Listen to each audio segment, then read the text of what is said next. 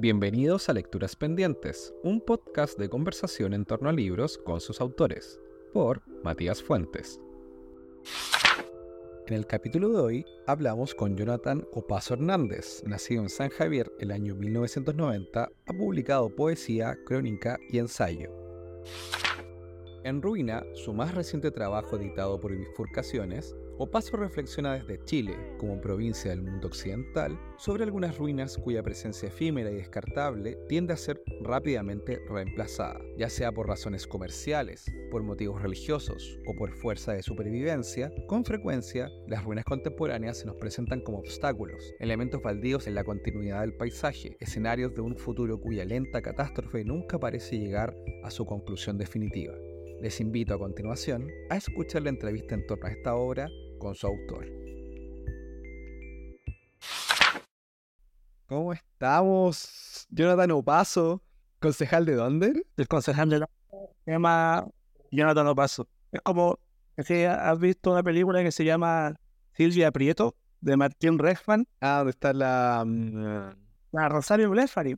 Tú a ella y ella llama y dice, hola Silvia Prieto, ¿con quién? Silvia Prieto. ¿Y yo con quién hablo? Me encantaría hacer eso es tu momento, es tu momento, hay que hacerlo. Bueno, pero estamos acá con Jonathan Opaso.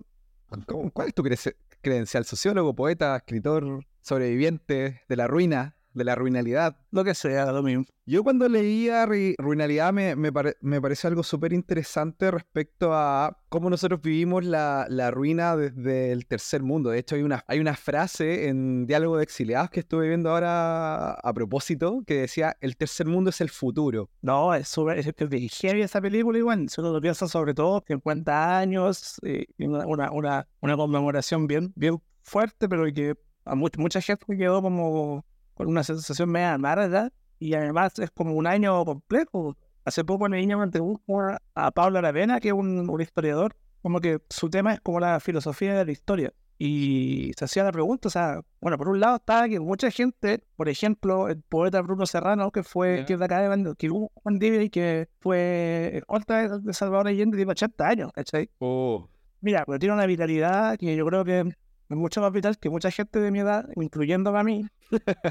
es probable que llegue a la conmemoración número 70 de golpe de Estado, pero, pero el tema es que entramos en una fase que es compleja porque esa gente empieza a fallecer, ¿cachai? Y, y parece que el Estado chileno nunca hizo como nada por, por hacer justicia y por romper esa impunidad de mierda que hay con respecto a los militares y civiles que colaboraron con la dictadura.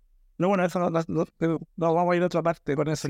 pero igual se relaciona con la, ruina, con la ruina, o la ruinalidad en este caso, como, claro, yo partí con esta frase de diálogo de exiliados, chutas, el tercer mundo del futuro que estamos nosotros. ¿Cómo te sitúas tú desde este concepto de ruina o de eh, ruina rural, ruinalidad, respecto a, este primer mundo que citas constantemente en, en, tu obra, pero claro, desde esta vereda. Sí, a mí, mira, lo que me pasa yo creo que hay dos, dos cosas que podría responderte ahora. Una tiene que ver con, con que la inquietud por la cuestión con la, o sea, la cuestión con la ruina, con las ruinas materiales, siendo más específico, tiene que ver con la comprensión. Obviamente, yo estudié sociología, entonces como que tengo ese background en la cabeza para entender esto. No es que se me haya ocurrido a mí ni, de ninguna forma, ni tampoco me lo haya elaborado como solo, ¿cachai? Tiene que ver con una un poco con el diálogo también con gente que estudié, profesores y, compañeros de, de, de generación. Eh, que de la, modernidad chilena como que hasta el golpe produce un auge de, un estatismo industrializ que, que, que, tiene la industrialización como eje, ¿no? Y que de algún momento soporta, y que de alguna forma el golpe de Estado eh, es, es uno de esos pivotes para, para esa época de industrialización masiva en Chile, y básicamente todo, todo, todo aquello queda como abandonado, ¿cachai? Y mucho de, mucho, muchas fábricas, eh, estaciones de tren, ¿cachai? Como son la punta de lanza de, esa época de la industrialización chilena, como que se transforman en las ruinas de la, que, que, nos toca ver a nosotros como generación. Eso por un lado, y, bueno, y por otro es la condición de país telúrico que tenemos, ¿cachai? Que es como inevitable. Y, bueno, a, mí en particular, y, escribí sobre eso en, en, en, uno de los textos de Ruina, el terremoto del 2010, fue bien catastrófico, sobre todo en, el Maule y en Concepción que también un poco eh, como que siembran, o sea, como que deja todo regado de, de escombro y ruinas, sobre todo, y además en un momento en que el Estado chileno tampoco como que se hace cargo de, de esa destrucción, digamos, de forma óptima, no, no sé, pues no. En Tanja lo que pasó, por ejemplo, fue que construyeron un montón de edificios chatarra y todo como ese casco histórico antiguo que había, nada, pues se acabó. En San Javier un poco igual. Mi familia toda es de San Javier, yo crecí ahí. Y el otro día, a propósito de esto mismo, iba caminando con mi mamá y mi abuelo. También aquí íbamos caminando al cementerio de San Javier, que además están demoliendo, ¿cachai? Oh, qué cuático. O sea, demoliendo un cementerio. O sea, eh, no, no, no, espera, eh, espera, espera, eso suena muy, eso suena muy exagerado. Ya, ya, Están demoliendo la parte del cementerio. Ya, ya.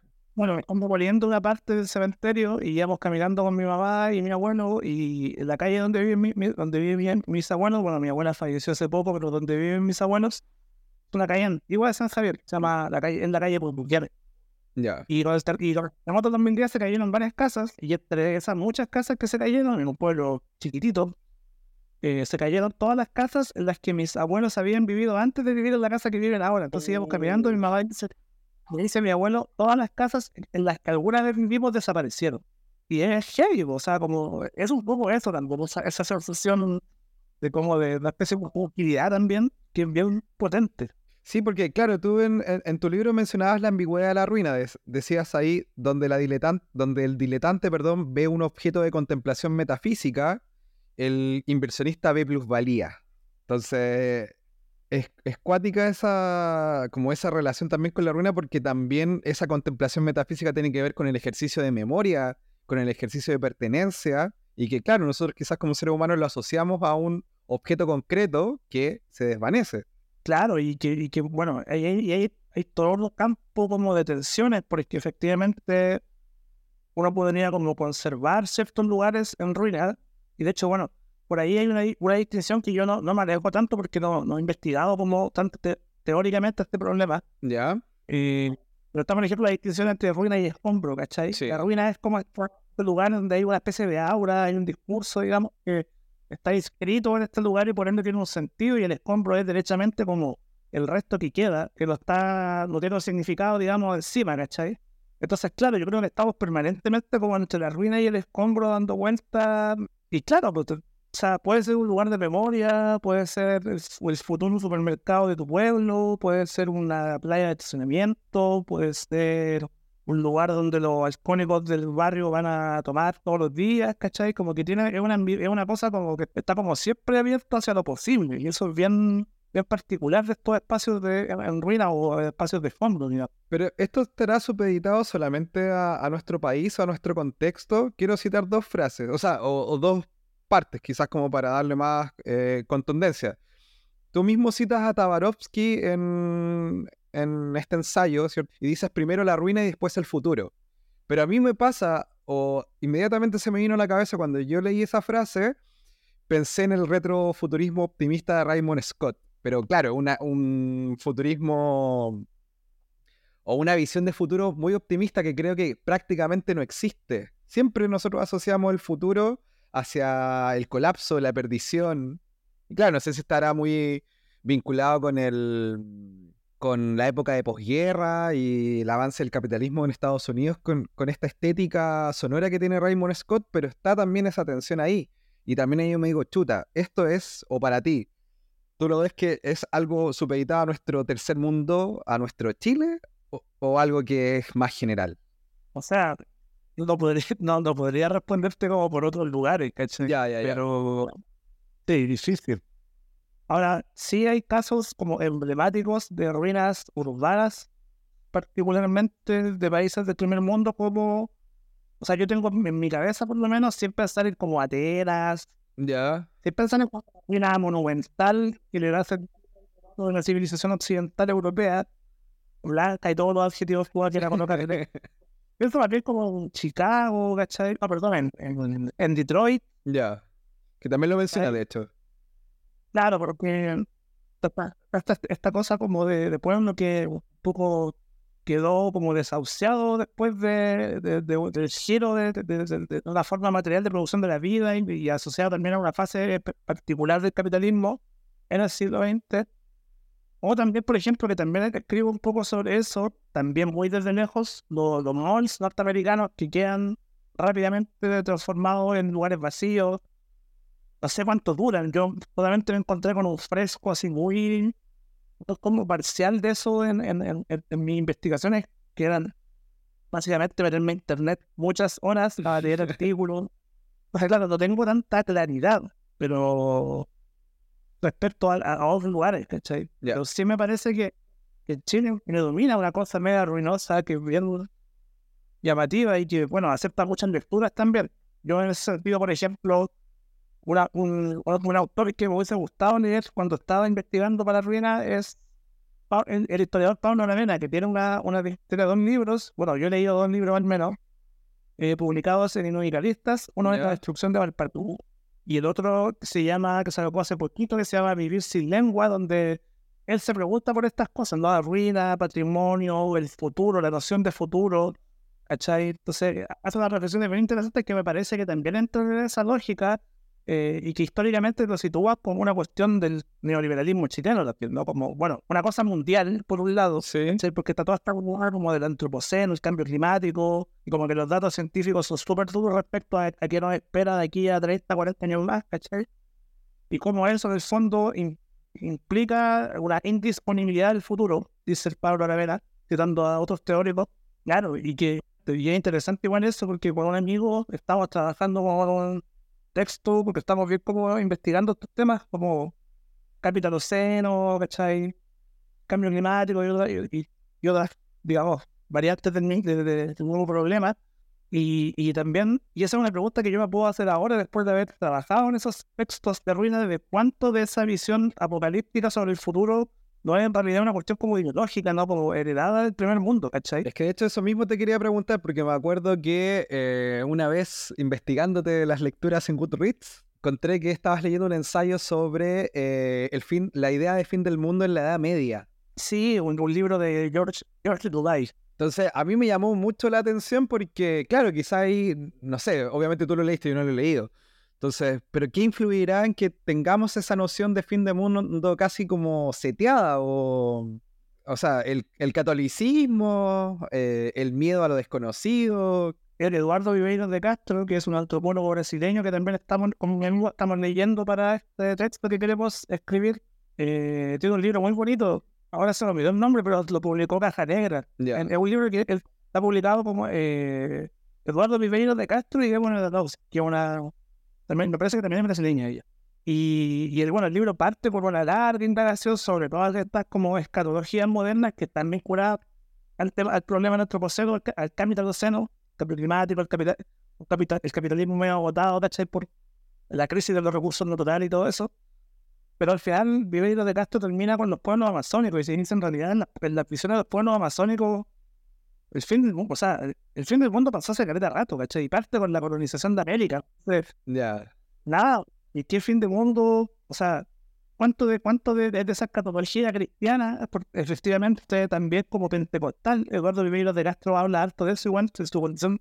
Si uno piensa en Bolsonaro y el movimiento evangélico, al parecer tuvo una influencia muy potente en que una persona como Bolsonaro salga electa y Viveiro de Castro dice muchas de esas visiones escatológicas apocalípticas de el pueblo brasileño en un momento particular de su historia tienen que ver con eso.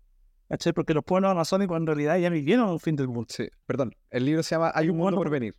¿cachai? Y otros pueblos americanos también vivieron un fin del mundo y probablemente a nosotros nos va a tocar ver un fin del mundo que nunca es un fin del mundo, siempre una transición hacia otra fase del capitalismo.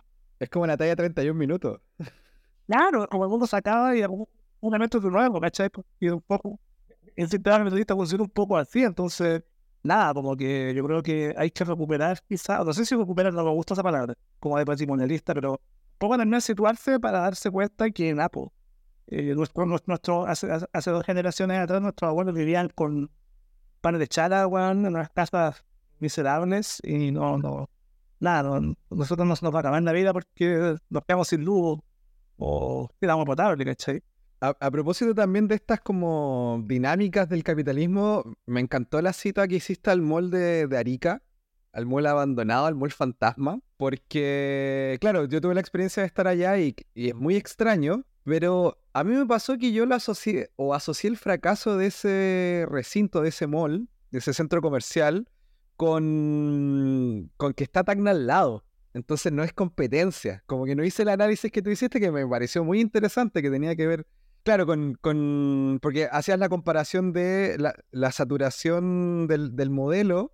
Entonces, citabas los moldes en Estados Unidos que eran moldes fantasma y hacía el parangón con el de Chile. Y que claro, y que Arica estaba el hecho también que es una ciudad muy de feria y que eh, apunta más al, a lo mayorista que al, que al menudeo o al, minorista.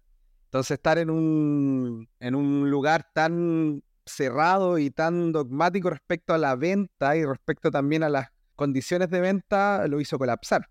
Sí, es muy probable. Y, por otro lado, bueno, es que es bien complejo el tema con los. Tuve un profesor en la universidad que que preguntaba a los Mons como espacio público. Eh, no porque fuera una versión absolutamente neoliberal, aunque puede que sí, no sé. No, mejor digamos que no.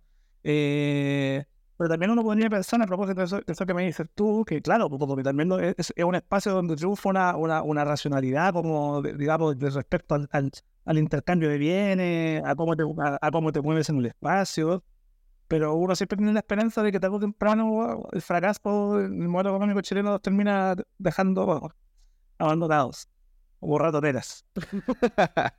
pero ¿será así? No sé, hay que pensar más, no, no en 30 años, no en 80. Sí, es una preocupación. Si bien la, razón de esta entrevista es la, lectura de ruina, tú has trabajado mucho el concepto de, ruina a lo largo de, em, de tu obra, de una u otra manera, a partir de la imagen, ¿cierto? A partir del sonido. Me llama la atención y me gustaría preguntarte sobre todo con eh, la imagen y el sonido, que básicamente es la reproducción técnica de, de un estímulo, si lo digo de manera muy burda, rápida. ¿Cómo sientes que entenderíamos la ruina o, vamos a entender la ruina en esta sociedad donde estamos reconstruyendo el pasado a partir de la inteligencia artificial? Ay, qué difícil, qué difícil esa pregunta. No, no, no sabría cómo, cómo responderte así tan. Es una buena pregunta. ¿eh? Yo creo que es que quizás pienso, estoy así. Es que no sé, pienso... Ya, ya, porque pienso en Juncopia que ahí el trabajo está, ¿cierto?, con eh, la sociedad postindustrial en este caso de provincia, y también el trabajo con la imagen, pero con la imagen, ¿cierto?, degenerada a partir de esto. Pienso, bueno, en baja fidelidad y que nos vincula de cierta manera con la degradación del sonido. Y ya en estos ensayos que, eh, o sea, y en Ruina, que es este ensayo con diversas entradas respecto a la reflexión sobre la ruina. Pero claro, quizás podríamos clasificarlo desde primero la imagen, después el sonido y después ya el objeto concreto. El objeto concreto, por una razón que también mencionas en, tu, en tus entradas, es prácticamente mm, irreparable por razones de costos. Pero la imagen y el sonido se podría recuperar. Claro, pero yo creo que siempre hay una huella fantasmal en esta recuperación eh, de un pasado que, digamos, de un pasado en general. Hay una huella, yo creo, y me parece que también hay algo ahí vinculado poco con lo que uno podría denominar como estas estéticas vinculadas, o sea, que, porque de alguna forma el, tema con la rueda, uno, podría igual situar una génesis histórica respecto a cuando la estética empieza a contemplar estos lugares, ¿no? Y ahí, ahí aparecen varios conceptos como lo luminoso, lo sublime. Mark Fisher también tuvo un ensayo que está como actualiza esos conceptos con lo raro y lo extraño. Claro, Max Fisher trabaja esos temas y hay toda una literatura americana que está como trabajando mucho. Bueno, yo no, soy, no he leído tanto, pero el concepto de ficción extraña como que tiene como un rendimiento, digamos, estético interesante en, ciertos escritores latinoamericanos que he visto por ahí y algunos que muy pocos, la verdad. Bueno, yo lo que quería llegar con esto es que yo creo que también hay una, o sea, independiente de que la, inteligencia artificial pueda recuperar lo que quiera, ¿cachai? O lo que un usuario determinado le pida, esa huella fantasmal igual está ahí porque igual es algo irrecuperable, ¿cachai? En, digamos, finalmente igual somos vida material, ¿cachai? Yo creo que ese es un gran problema con los enfoques de la inteligencia artificial, internet y todo, que no, no hay inmaterialidad, ni siquiera esto que estamos haciendo nosotros ahora, porque estamos ocupando un dispositivo técnico que tiene una batería de litio que fue sacada de otro lugar, ¿cachai? Que es como un poco un problema de definición, una mercancía Marx, ponte tú. Entonces, nada, yo creo que esa huella fantasmal igual está ahí.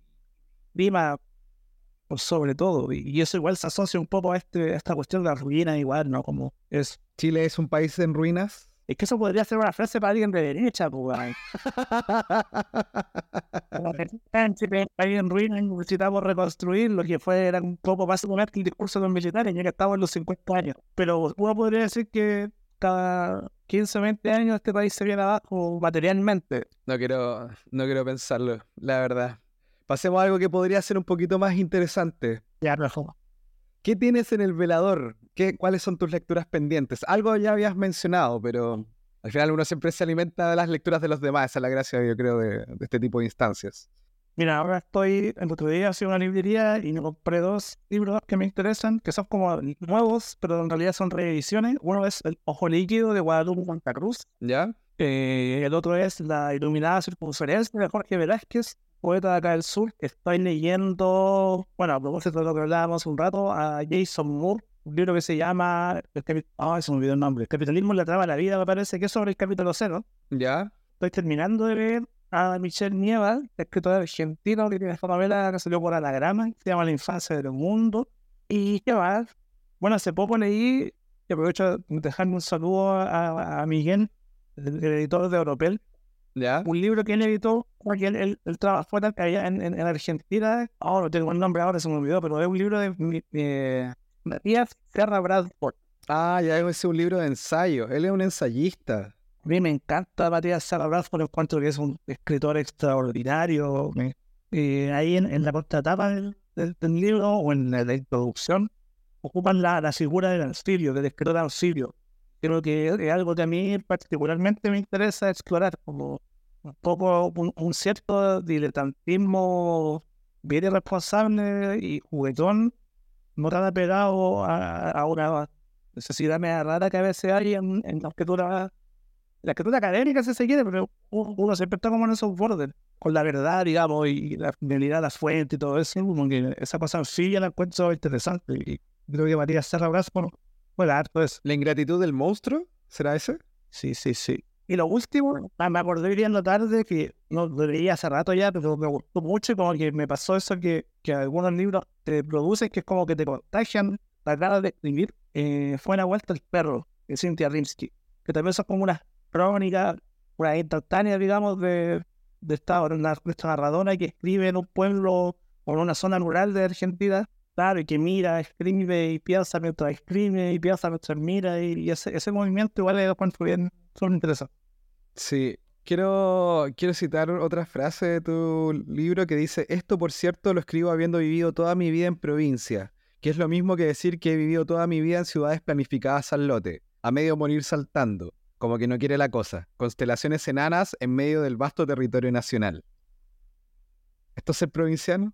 O sea, un poco sí, yo creo que sí, sí, igual, igual marca un poco ese, ese ethos, quizás.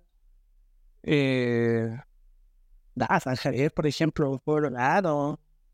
Hace poco volví allá y, y como que lo quise un poco, creo que lo odiaba un poco y ahora como que lo estoy queriendo. Entonces, nada. Sí, yo creo que tiene que ver un poco con eso.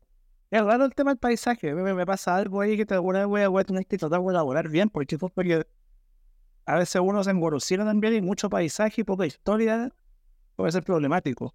Uno puede tener una especie de bucolismo raro que fácilmente puede terminar en algo fácil. ¿eh? o alemanoide, ¿cachai? Sangre, tierra, qué sé yo. Pero bueno, está, pues. Es una marca biográfica la que uno, yo creo que nadie puede escapar. O sea, así como algunos escritores narran su infancia en una comuna X de Santiago, otros escribirán sobre su infancia. Bueno, Temuco, tú como La edad del perro de Leo Sangüesa, que es un libro, ya que ahora es un libro muy. que a mí me gusta bastante. Entonces, nada, por una marca. Que muchas veces es tal nomás, pues, cada, cada quien sabe cómo lo administra, digamos, escrituralmente o biográficamente, pero. o como marca de influencer. Quiero cerrar con, bueno, preguntándote por el futuro, pero a partir de esta también frase sacada del libro que dice, desde ese día y por distintas razones, la ciudad y, sus desastres me persiguen. Me los encuentro en mis lecturas, en las investigaciones en las que he tenido la suerte de participar, pero también en la búsqueda que consciente o inconscientemente me ha llevado a pesquisar fotografías, poemas y toda clase de relatos vinculados a la memoria telúrica de este país. Bueno, estoy un poco en eso ahora de nuevo, poesía chilena y, y desastre. O no sé si desastre, pero rastreando como que me he dado cuenta que, o sea, en, realidad en, mi- en, mi- en, mis- en mis lecturas me di cuenta que había una cierta constante temática o de imágenes en algunas en algunos libros como, eh, por ejemplo, Ratada. Bueno, en, bueno, en realidad de Rosabetti Muñoz está, está muy atravesada por eso. Eh, en la Vero Sonbeck, en Kurt en Felipe Moscada. Entonces estoy tratando de, de, de hacer que esas lecturas tengan una salida, digamos, que me permita mantenerme tres años o dos años más investigando. Un placer haber conversado contigo. este, muchas gracias por el tiempo. No, pues gracias por interesarte en un libro, que, porque igual has entrevistado por los narradores y es un libro que no tiene, no, no es narrativa, entonces bacán igual. No, si no, si hay que leer ensayo. O sea, bueno, yo ya tengo planificado mi el tema, pero hay poesía, hay ensayo. sí. No, bacán, bacán, bacán. Así que eso, pues, un placer haber conversado.